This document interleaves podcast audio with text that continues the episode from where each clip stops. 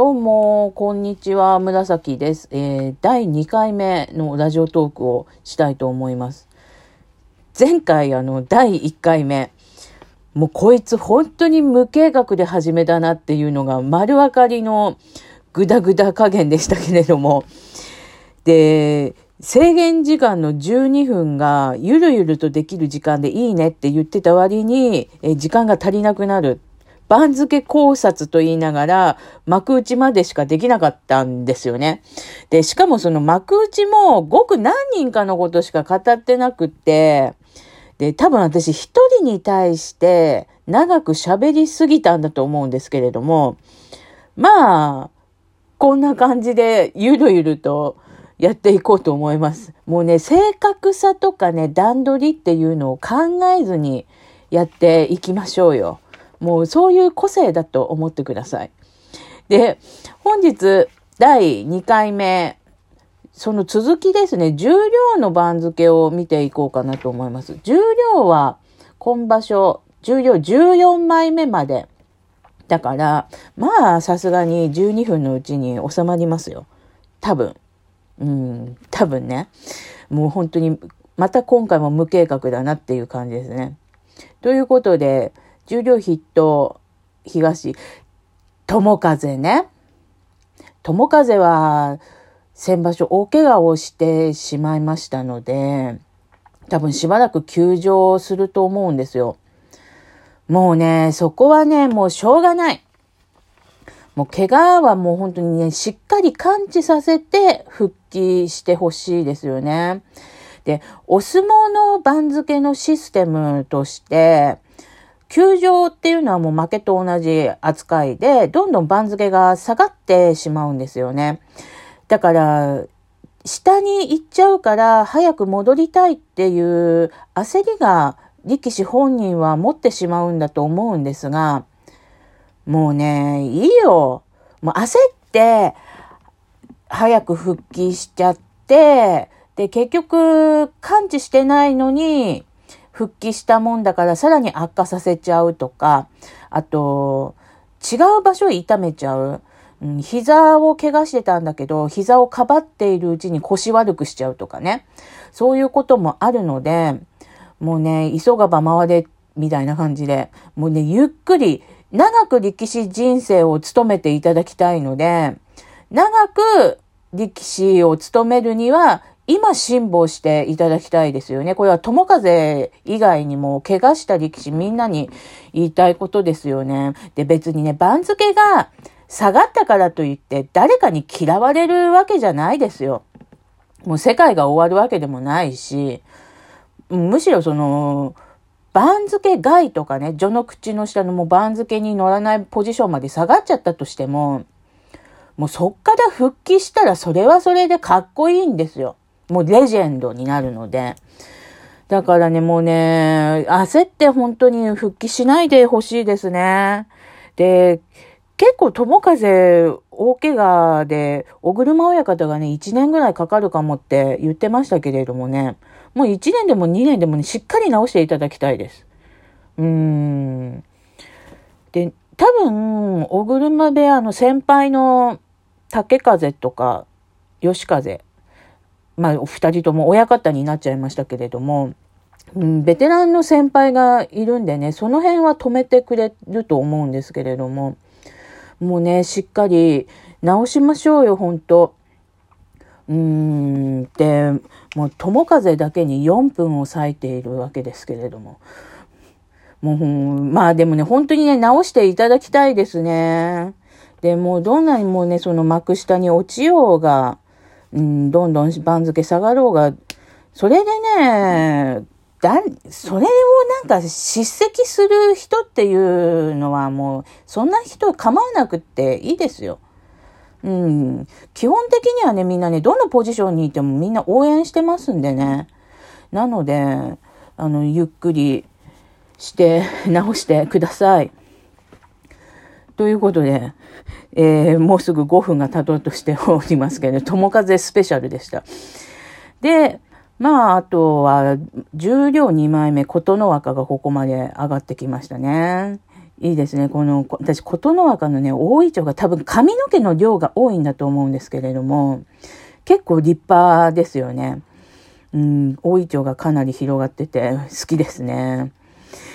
で、あとは、まあ、いつものメンバー。あ、一之丞がね、一君がここに先場所休場しちゃったんで、ここまで来ましたか。でも、なんか二十何キロダイエットしたってこの前ニュースになってたので、多分初場所出るんですよね。うん。なんかアイスが好きっていうことで、アイスをたくさん食べちゃうそうですけれども。まあでもね、可愛くって好きですよ。うん、いっくんはでもまあ、いっくんとは重量7枚目、ヤゴ。この二人はね、幕内にいてほしいですね。なんかここのポジションにいるのおかしいな。うん、強いんで、もうもうちょい上がってきていただきたいですね。あと、えー、まあこの辺はいつも重量にいる 皆さんで。で、あと、重量の下の方になると、えー、今回、最重量になったメンバーがいますね。あ千代大鳥とか、照ノ富士。もうこの二人も本当にずっと長く怪我してて、で、リハビリして、やっと戻ってこれましたよ。だからね、やっぱね、地道にね、直すのが一番なんですね。もうテルルとかもう本当に無理して出てた時期がありましたけど、それで結局途中休場して、あれ、本当にね、もう今だから言うけどね、あれ本当やめてほしかった。あんな無理して出ないでほしかったですね。んで、あそこをもう治療期間に当ててたらもっと早くね、戻れたと思うし、だからね、やっぱね、本当無理して出るのはやめましょう。うん、あと、あ、重量、14枚目、柴田山部屋、先駆け。いやー、長かったですよね。最重量、だって5年ぶりぐらいでしょ？重量戻ってくんの。長かった。もうね、なんか幕下の50枚目ぐらいまで落ちたもんね。あの時になんかこのままひょっとしたらフェードアウトかしらって一瞬思っちゃってごめんなさいっていう感じですよね。で、30過ぎて、モンゴル人って30過ぎてからがいきなり強くなったりする。玉鷲ちゃんとかもそうですけれども。なのでなんか多分スタミナがあるんでしょうけれども、ちょっと先々面白いことになりそうなので、今場所ぜひ頑張っていただいて。で、勝ち越したら嬉しいね、本当にね。5、5年ぶりに重量戻ってきての勝ち越ししてほしいなそしたらね、荒沢の星みたいになりますよね。で、対する東が豊昇龍ですね。逆、相対してる感じだよね。若いニュースターが重量14枚目の東で、30過ぎの5年ぶりに最重量になった先駆けが14枚目の西。いいね。ちょっとこういうのがいいんじゃないですかということで、はし、すごいはしょって話したら8分で収まりましたね。まあ、重量結構いつものメンバーなんですけれども、基本的には、まず筆頭の千代翔馬とか、あと錦木、あと、一君、矢後、この辺はね、私ね、幕内にいてほしいなと思うんですよ。結構、うん、千代翔馬って、あの、春馬富士にね、似てて好きなんですよね。多分ね、本人もね、意識してると思うんですよ。あと、千代の富士、亡くなった、えー、先代九重親方の最後の関取ですかね。うん、だから、ちょっと応援してるんですよね。まあ、こんな感じで重量総括、幕内考察、こんな感じでしょうかね。まあ、下に、ちょっと過去に怪我した人たちが集まってて不安なんですけれども、もう豊ノ島も11枚目ですからね。まあ、豊ノ島こそ、もうずっと怪我して幕下にいましたけれども、みんなずっと応援してたでしょ？もうあんな感じですよ。もうあの、怪我してね、番付が下がっても、どこのポジションでもね、みんなね、大好きなの。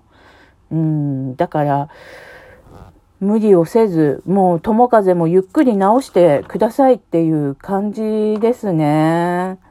なんか、うん、結構、裏とかね、見てると、もう慎重に直して、で、復帰してっていうので、で、結局、みんな喜んでますからね、復帰したって言って。で、あの、アベマで中継見たりとかも今は番付が下でもできるから、なのでね、どのポジションでもね、あの、戻ってきていいので、もう番付下がっても不安にならずじっくり直していただきたいなと思います。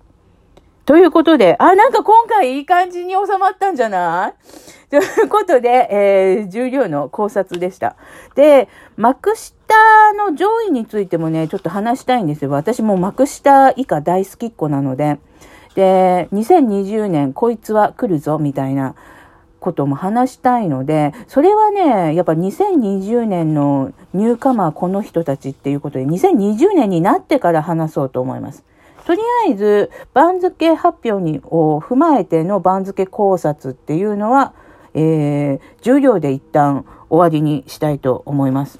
ということで、えー、次回はなんか適当に語りたいと思います。ありがとうございました。